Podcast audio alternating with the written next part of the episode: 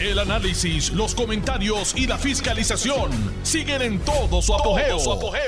Le estás dando play al podcast de Noti1630, Sin Ataduras, con la licenciada Zulma Rosario. Muy buenas tardes. Hoy es viernes 13.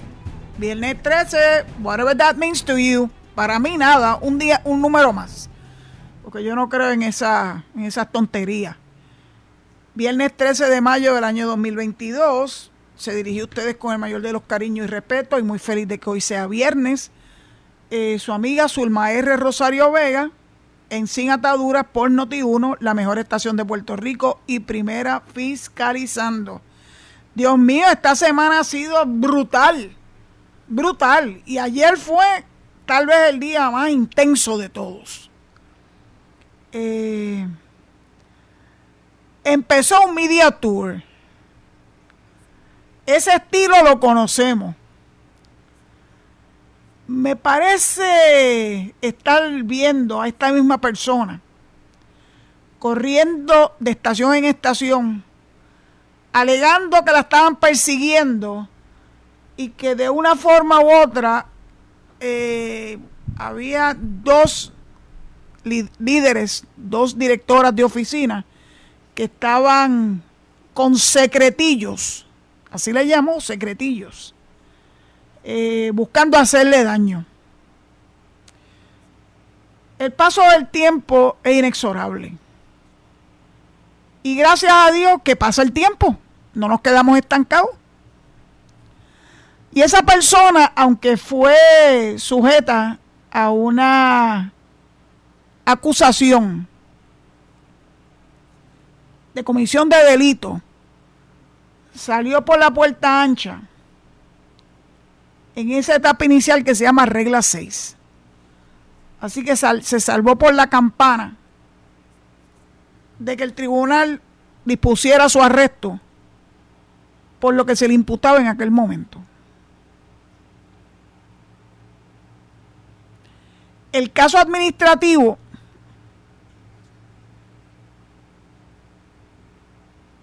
tuvo un giro muy especial y muy particular, porque los testigos principales eran subalternos de la persona. Y cuando se dieron cuenta que la persona salió bien en el ámbito penal, dijeron que ellos no se iban a sentar. No, no dijeron que lo que habían dicho bajo juramento no era correcto, sino que ellos no estaban dispuestos a sentarse en la silla de los testigos. Salvada por la campana. Y claro que todos sabemos que ejerciendo el poder que le daba a ser la jefa de ellos. Esa misma persona, cuando adviene a ser la figura principal en el ámbito gubernamental en Puerto Rico, hizo dos o tres barbaridades. Y voy a hablar de esas dos o tres barbaridades.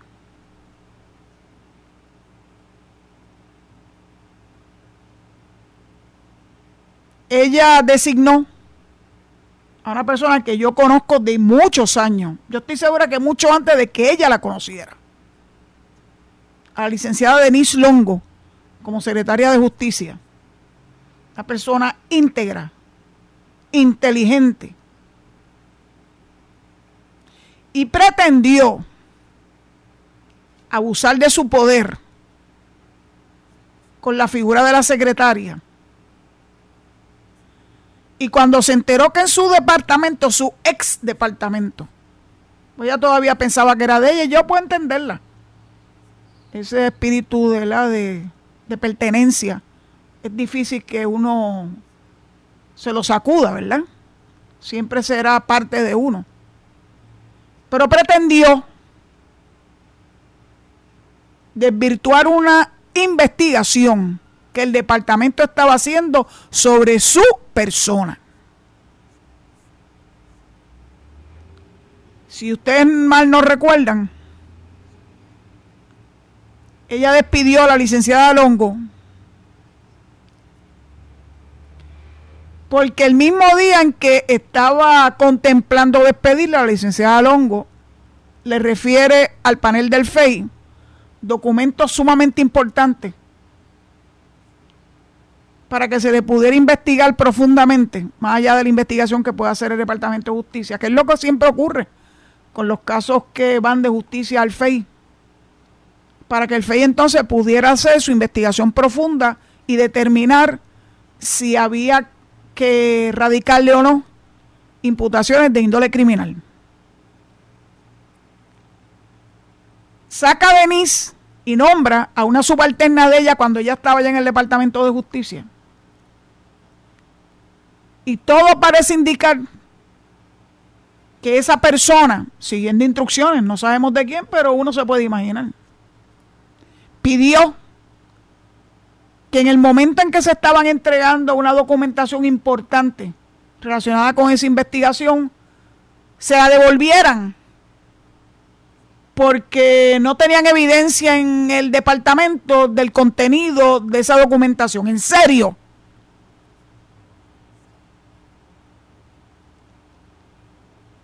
Eso fue un evidente acto de obstaculizar la justicia.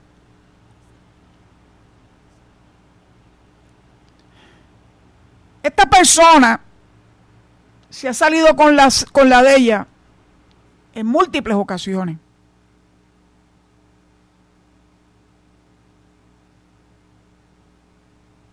Pero yo creo que esta vez a pesar del media tour diciendo, me están investigando y me van a arrestar. A ti te arrestan cuando te están imputando a la comisión de un delito. No es por haberte, qué sé yo, eh, excedido la velocidad. Aunque un policía puede hacerlo si te cogen el acto, ¿verdad? Pero estamos hablando del ámbito federal. Y estamos hablando de circunstancias alrededor de la campaña electoral del 2020.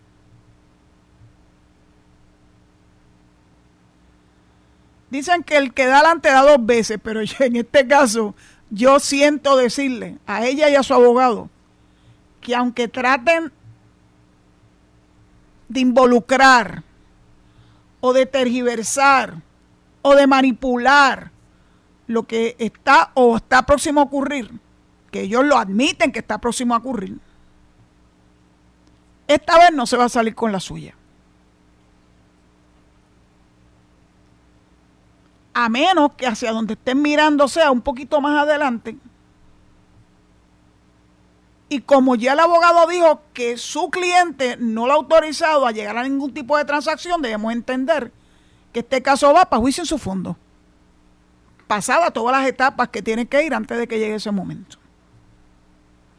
Y como ustedes bien saben, los juicios en su fondo en la esfera federal criminal se ven por jurado.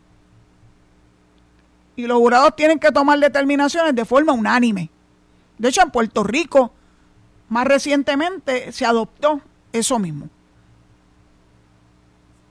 Que ha puesto en una posición de mucha ventaja al acusado y de grandes ventajas al Ministerio Público. Así que yo pienso que en parte de esta estrategia, y esta persona es muy sagaz y conoce el intríngulis de cómo es que se llevan a cabo las investigaciones, porque fue fiscal, porque fue secretaria, porque conoce el ámbito penal. Es más, su marido por muchos años presidió salas criminales en el Tribunal de Cagua. Así que las estrategias legales son fáciles para ella. Lo que pasa es que no es lo mucho, sino lo corridito. Ayer yo les dije y lo corroboré. Pues los jueves en la tarde hay un programa que yo en ocasiones escucho. Y escuché a Jorge Dávila, muy evasivo, muy distinto a cuando le estaba imputando a Pedro Pierluisi que había violado la ley al establecer un super PAC y permitir que hubiera una íntima relación entre super PAC y la campaña política. Se llenó la boca diciendo eso. Radicó querellas.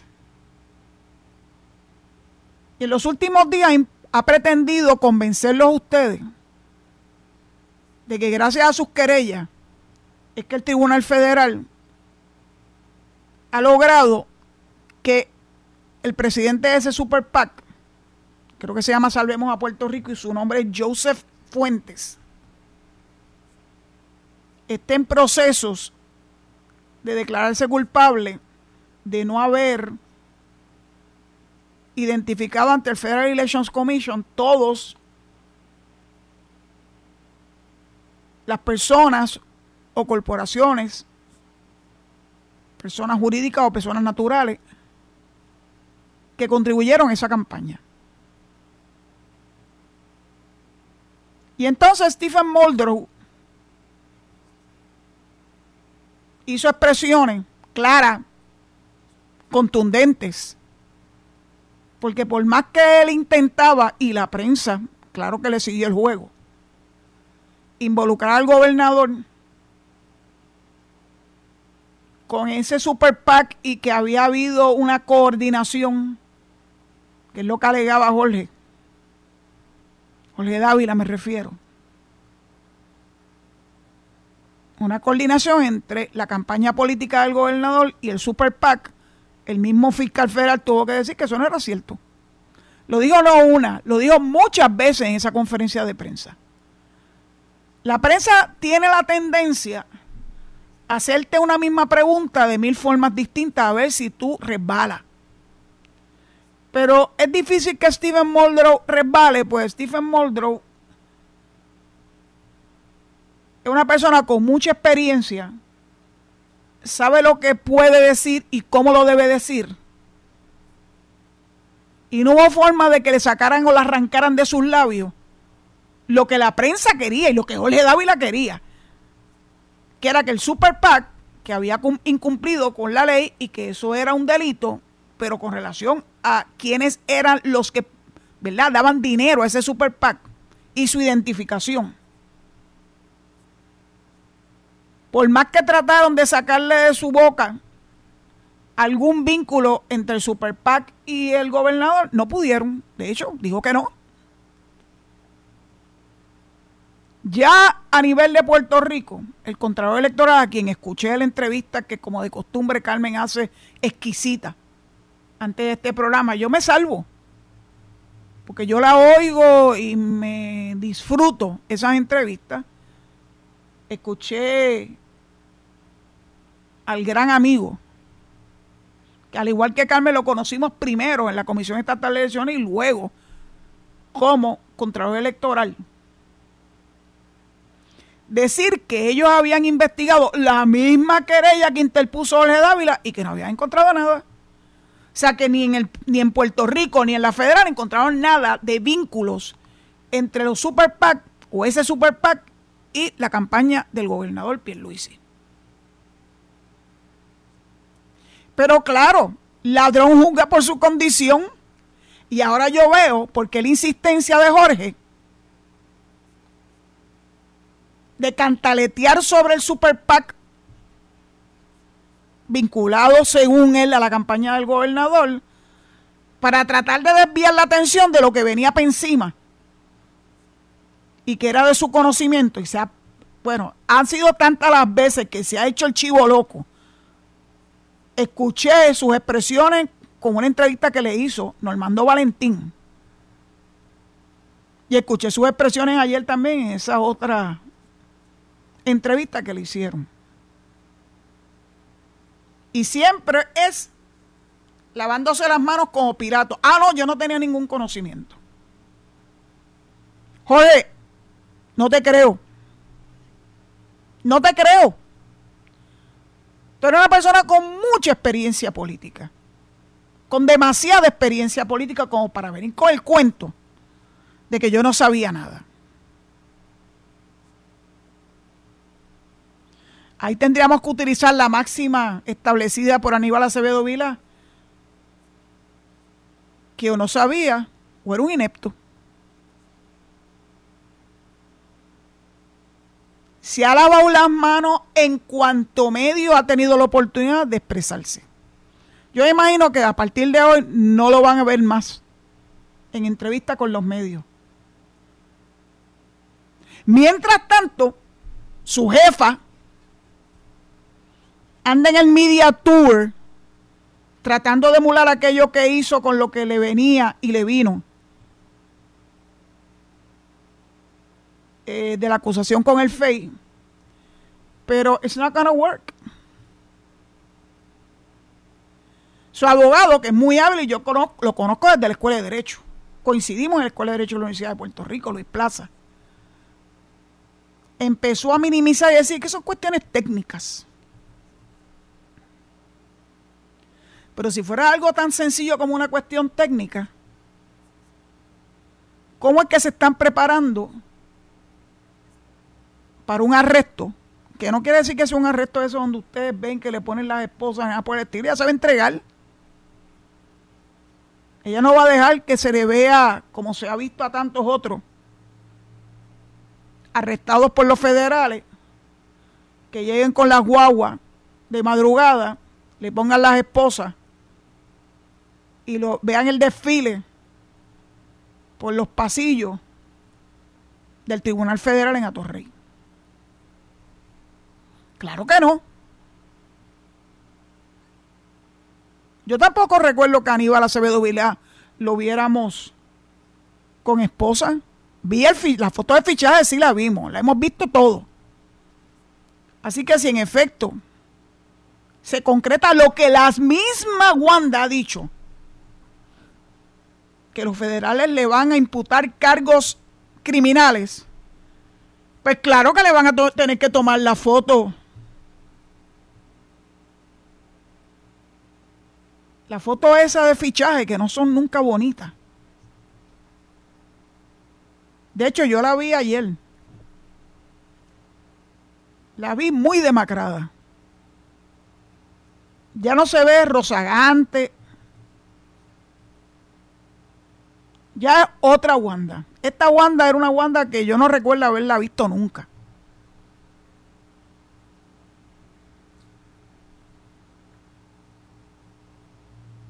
Yo no le deseo mal a nadie.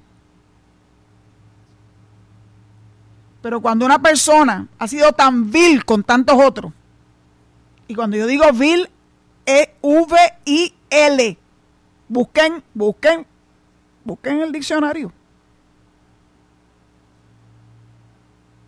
Con tantas personas. Personas buenas, personas honradas, que nunca han podido ser señaladas por nadie. Pero sí, cuando ella se ensañaba, uy, uy, uy, uy. Donde ponía el ojo, ponía la bala. Ha salido a reducir hasta el nombre de George Joyner. A quien yo conocí en su calidad, ¿verdad? Este, oficial.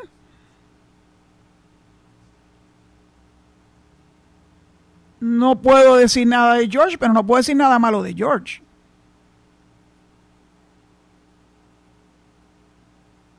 Y las alegaciones son bien feas y bien serias. ¿Qué hizo? Lo votó.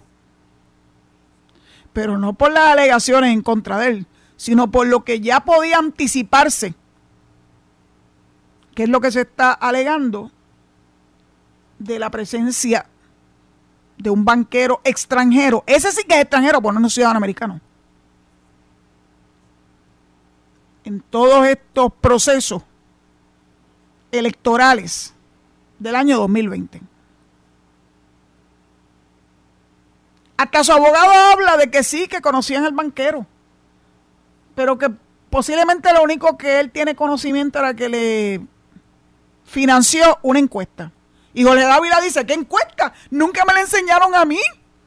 Porque con las encuestas que uno hace, la estrategia de hacia dónde va a, ¿verdad? A enfocar la campaña electoral. De verdad, Jorge, que no, nadie te enseñó esa encuesta. Pues te cogieron de soquete. Aunque no te creo. No te creo.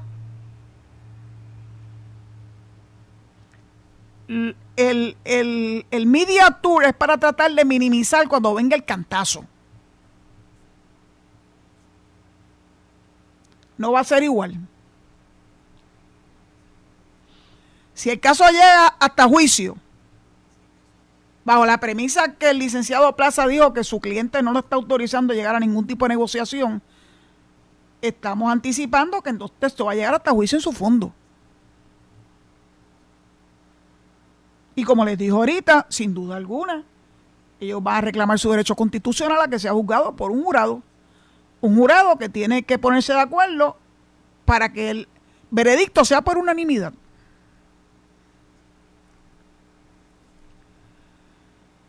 No me alegro de la desdicha de nadie. Pero llega un momento donde las vilezas tienen que parar. Gracias a Dios que ya no tiene poder. Dios nos coja confesado. Imagínense que hubiese sido al igual que pasó con Aníbal, siendo un gobernador en el ejercicio de funciones. Caníbal era bastante, bastante inteligente y bastante abusado. Y no se iba a meter en camisa once varas en el medio de un juicio en su contra. Que se salvó por un pelito, todo el mundo lo sabe, todos los que estaban alrededor de él salieron convictos. Involucró a su familia, que eso es lo más sagrado.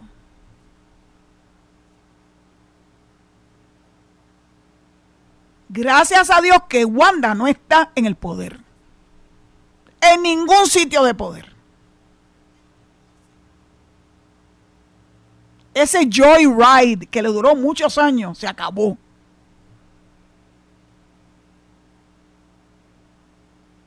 Así que, en cuanto a mí concierne, yo no voy a hablar nada más de este caso hasta que siga su curso los federales indiquen de qué se trata el mismo, ya que ella levantó las manos y dijo que sí, que le iban a acusar. Veremos a ver de qué se le acusa. No es muy difícil sumar uno más uno. Lo que ella dijo, lo que dijo Jorge Dávila y lo que dice Luis Plaza, es muy fácil meterlo en una licuadora y saber por dónde viene la cosa. Pues dicho eso, ya me está haciendo señas mi querido amigo Alejo que está recortadito y se le ven las canitas, pero se ve joven. Saben que ahora viene ese espacio, ¿verdad? Para los anuncios de nuestra estación y acto seguido se abren las compuertas y empiezan las llamadas. Vamos a ver quiénes son los que van a estar listos y prestos para compartirnos su opinión. Será hasta dentro de unos minutos. Muchas gracias. Estás escuchando el podcast de Sin Atadura. Sin Atadura. Con la licenciada Zulma Rosario. Por Noti1630. Noti1. Eh, pero yo espero que ustedes sí me oigan. Dicho eso, pues Alejo está tratando ahí de resolver un problema técnico. Vamos a ver. Porque necesito poderlos escuchar para poder atender sus llamadas. Vamos a ver, Alejo. Ahora sí. Vamos a ver. ¿Escuchas algo? Ah, bueno, más o menos. Tú zumba la primera llamada a ver si verdaderamente los voy a poder escuchar. Hello. ¡Ay, quién está ahí, mi amiguito! Sí, sí, aquí estoy, licenciada. Seis pies, ojos verdes, rubión. Sí. La verdad que eso, eso es una maravilla, una maravilla. Mi viejo era indio trigueñito, pelo bueno, ojos azules. Mi mamá era blanca. Mira para allá. Y tú saliste. Y eran primos hermanos, para que. Anda para el cara. Pues muy bien. Quiere decir que yo soy un gallo castado. Licenciada, pues ah, ah. Y él ayudó a don Luis APG a, a, formar el Partido Nuevo Progresista. Pues, fundador del Partido Nuevo Progresista. Pues. Mi hermana fue una líder de PG. Pues mira para allá. Se vestía tanto de la bandera americana como tanto de la bandera puertorriqueña. Mírelo ahí.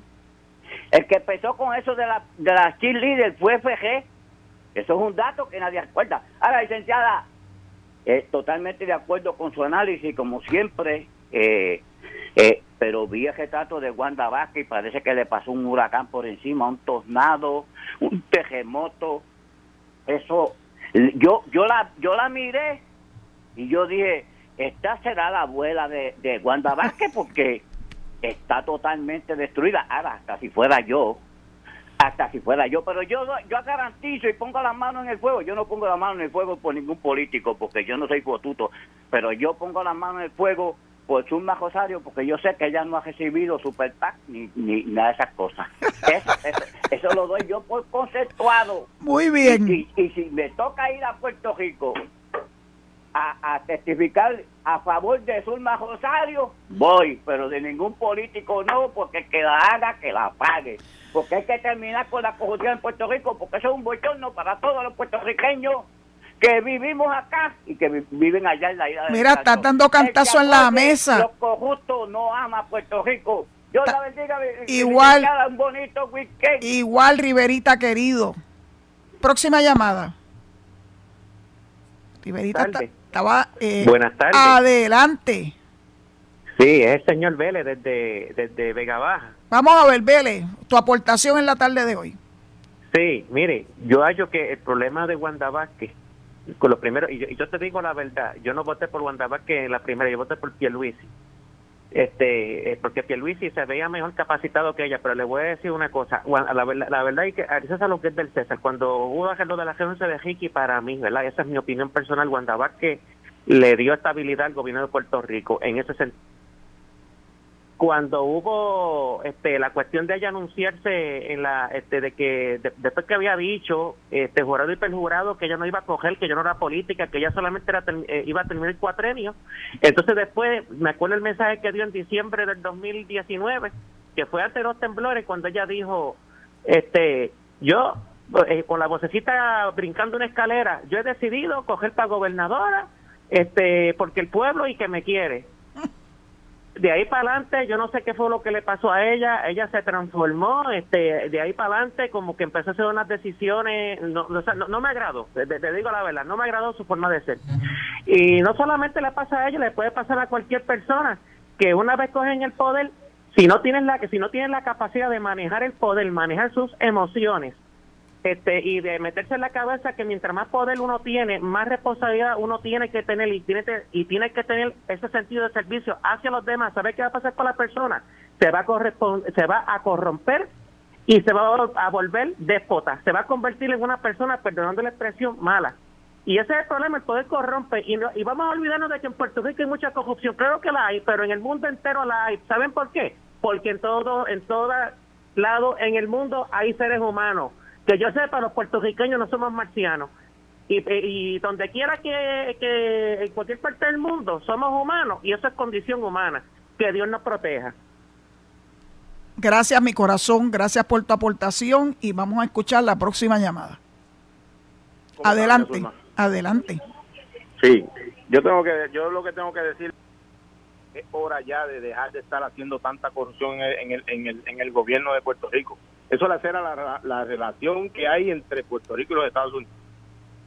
Vamos a terminar nosotros con un gobierno americano como en los años 30 impuesto por el Congreso porque ya no confían en, en, en, la mayoría de los políticos en Puerto Rico.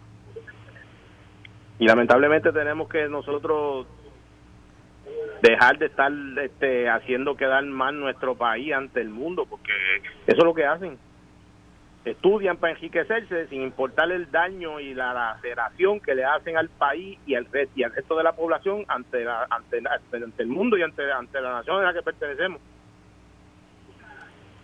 Y yo le pido a todos los políticos que usen el sentido común, hermano. Va a llegar el momento en que el gobierno federal va a subir la sentencia y el que va robando va a tener que pasar 50 años preso, porque eh, eso es lo que haría yo para evitar la corrupción en el país, subir la penalidad. Mientras lo que cumpla sean 5 años, todo el mundo va a querer Te voy a contestar al aire, te voy a contestar al aire. La corrupción no es exclusiva de Puerto Rico. Yo voy a traerle en un futuro programa un listado de todos los funcionarios de alto nivel a nivel de cada uno de los 50 estados para que ustedes vean. Lo que pasa es que estamos mal acostumbrados a mirar solamente para adentro y no miramos hacia afuera. Y son muchos los casos de funcionarios de alto nivel político elegidos o eh, de la rama ejecutiva, incluso de los federales, pero principalmente de los estatales, que han, ¿verdad? que han incurrido en serios actos de corrupción. En parte estoy de acuerdo contigo que esas sentencias parecen ser que no son disuasivas. Pero también ustedes me han escuchado decir, porque conozco los sistemas correccionales, que un día en la cárcel es un día menos que tú vas a tener de vida. Porque no es fácil para nadie. Para nadie ser un sujeto exclusivo de las autoridades para tu aseo, para tu manutención, para tu ropa, el tiempo que vas a salir a la recreación y coger un poquito de sol, si te llevan o no con prontitud a una cita para un problema de salud, créanmelo, créanmelo. Yo que los vi de cerca, yo que estuve en el caso Morales Feliciano, les puedo garantizar que un día de cárcel es terrible. Puede que para un criminal común puede, y no estoy muy segura de eso, el estar un día en la cárcel sea un field day de hecho, hay algunos que cometen delitos para regresar a la cárcel porque no tienen nada afuera en la calle que los cobije, que le den ropa, zapatos, casi comida y estructura a su vida. Es triste, pero es la realidad. Así que puede, ser cinco años, puede ser 30 días, o puede ser lo que sea. Sigue siendo un tiempo terrible para una persona pasarlo en la cárcel. La inmensa mayoría de los casos donde no hay hechos de sangre o que no sea por narcotráfico o tráfico de armas, normalmente le dan la oportunidad de cumplir parte de su sentencia en la libre comunidad. Puede que parte en la cárcel y parte en la libre comunidad. Así es el sistema. Ese es el sistema que tenemos, tanto el estatal como el federal.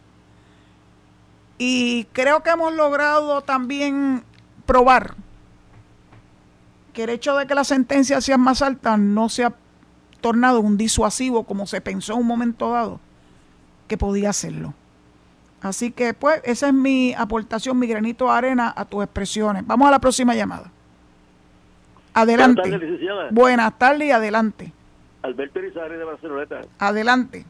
Gracias.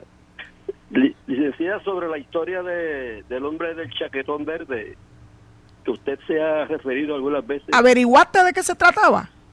Sí, según yo tengo conocimiento, yo hace, hace años eh, escuché que fue un hombre con un chaquetón verde que entró al departamento de Hacienda a una oficina al mediodía, bajo al mediodía bajo el gobierno de Muñoz Marín y en ese día luego se dieron cuenta que eh, en el departamento de Hacienda que un sobre o una bolsa de donde había más de 25 mil dólares se, se, había desaparecido y el hombre del chaquetón verde se había sumado y nadie supo quién fue o lo más probable es que lo encubrieron esa es la versión que yo escuché hace ya bastantes años atrás bueno no sé uno nunca sabe, pero qué lástima que mi papá ya está en el cielo y no me pudo explicar bien de qué se trataba ese esa leyenda urbana del hombre del chaquetón verde.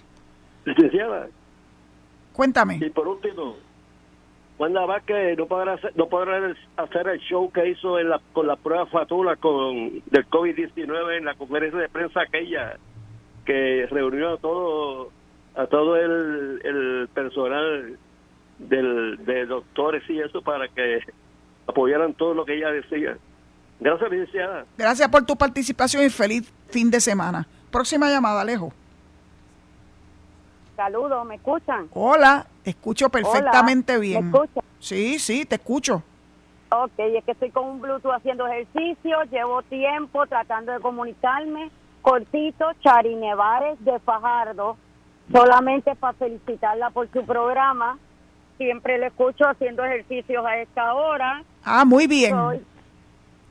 Soy, delegada, una de las primeras, y saludos a Riverita que lo escuché ahorita. Pues gracias por tu sintonía y qué bueno que estás haciendo ejercicio. sí, a esta entendí que eres, eres caridura. Entendí que eres caridura. Sí, soy caridura. Muy bien. Eso se llama a, orgullo. 30 años en San Juan, pero soy caridura. Ah, pues muy bien. Pues gracias, gracias, gracias por tu sintonía y qué bueno que lograste que entrara tu llamada.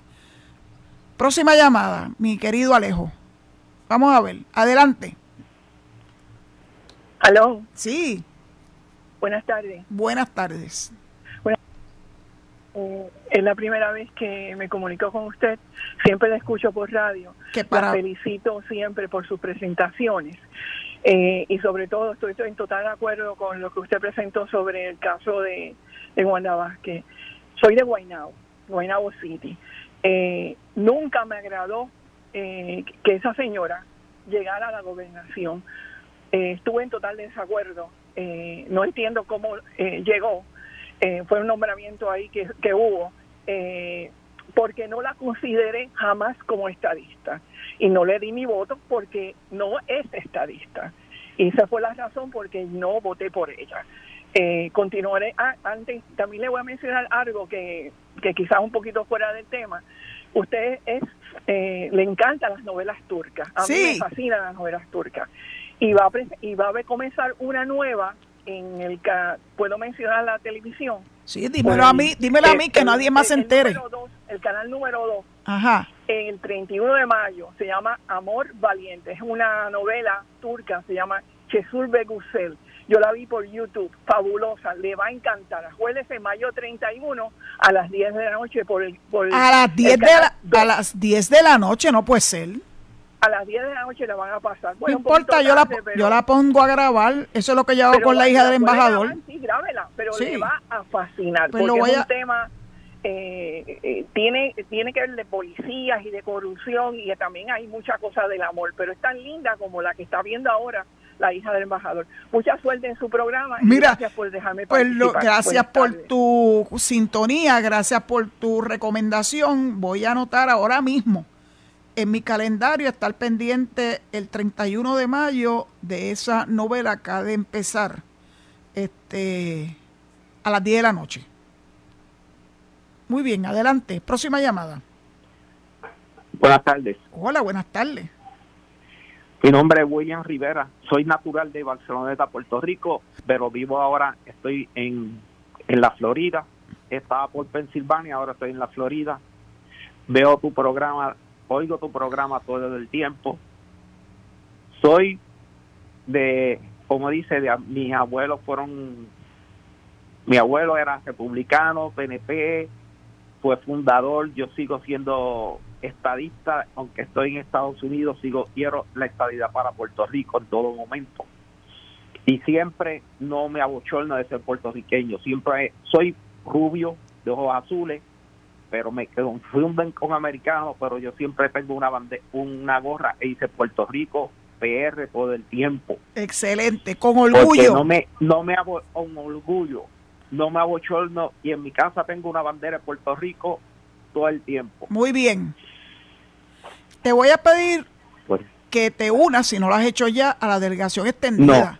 Pues hazlo. No me, no me he apuntado. Pues entra a delegates.us y ahí puedes entonces entrar tu información porque es importante que los puertorriqueños en Estados Unidos se unan a esta gran lucha para conseguir finalmente hacer realidad el sueño de Barbosa, de don Luis Ferré, de Carlos Romero y tantos líderes que trabajaron muy duro por la estadidad. Ahora nos toca a nosotros.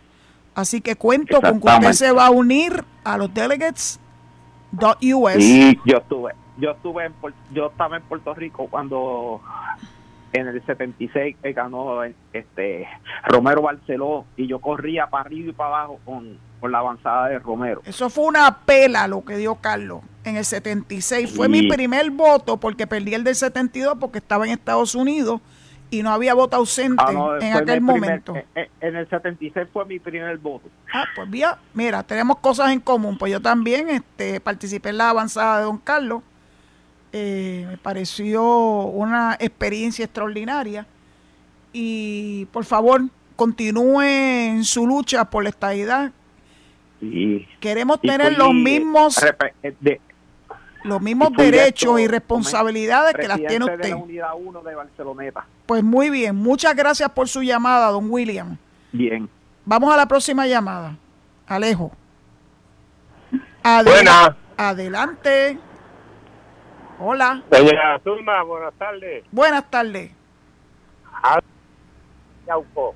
Adelante, amigo. Doña Zulma, la Biblia dice que los pobres siempre los tendremos con nosotros. Y a los corruptos también, digo yo. Lo, de los corruptos lo digo yo. En todos los países del mundo hay corruptos. Eso es lo que yo quiero decirle. Buenas tardes. pues buenas tardes y muchas gracias. Próxima llamada. Adelante. Adela. Hello. Sí, te oigo, te oigo. Sí, saludos. Buenas tardes, Zulma. La felicito por el programa y la felicito. Verticalidad. Te habla Rafi Ruiz de Moca. Mira, el comentario mío es simple. Si esto de la corrupción sigue como va, está preparándose el terreno para que la gente se disguste tanto de los partidos y especialmente de nuestro partido del PNP que se meta en Puerto Rico un gobierno como lo que se metieron en Venezuela, en Cuba y en otros sitios del mundo. Ese, ese es el único miedo mío. Bueno, yo no tengo miedo, ¿sabe por qué, eh, amigo de Moca? Eh, Porque nosotros los puertorriqueños tenemos en nuestras manos el poder para evitar que eso ocurra. Olvídate de los corruptos. Corrupto hay en todos los partidos. Yo creo que lo hemos visto en todos los partidos. Nadie puede decir que no tiene hachas que amolar.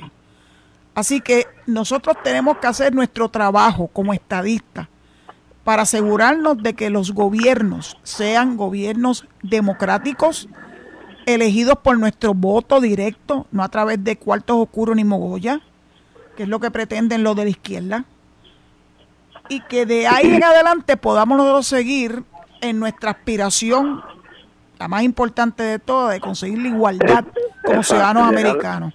Llegar a la, perdonando que lo interrumpa, llegar a la estabilidad, esa es nuestra principal meta. El punto de esto es que hay tanta prensa, tanta gente. Yo sé que en Puerto Rico la gente es inteligente, somos inteligentes y sabemos más que eso, pero siempre afecta un poco. Esto y, y yo siempre he pensado en eso, que ese es mi temor, que el terreno se esté preparando al punto que la gente se disguste. Y, y pues ya lo vimos en el, en el pasado el tipo de votación que hubo. Entonces esta gente viene como ovejas pero son lobos vienen escondidos. Y la gente no se da cuenta hasta que no caiga en la trampa. Pero fíjate este amigo de Moca eh, te voy a contestar al aire gracias por tu llamada. Nosotros nosotros sorprendimos a todo Puerto Rico en las elecciones del 2020. Eh, los de izquierda estaban convencidos que con lo que había ocurrido en el verano del año anterior, no había forma de que el PNP levantara cabeza. Y adivina qué, ganamos la gobernación, ganamos la comisaría residente y ganó la estadidad con votos por encima de todos los partidos políticos y de todos los individuos que corrieron. Así que nunca se dé por vencido, nunca tenga temor. Lo que tiene que hacer es eh, ser proactivo, hacer lo que le pueda corresponder hacer usted allí en Moca, eh, activarse con los delegados extendidos y continúe y continuemos juntos nuestra lucha por la estadidad. Yo creo que Alejo me está diciéndote que tengo que empezar a decir goodbye. Una llamada más.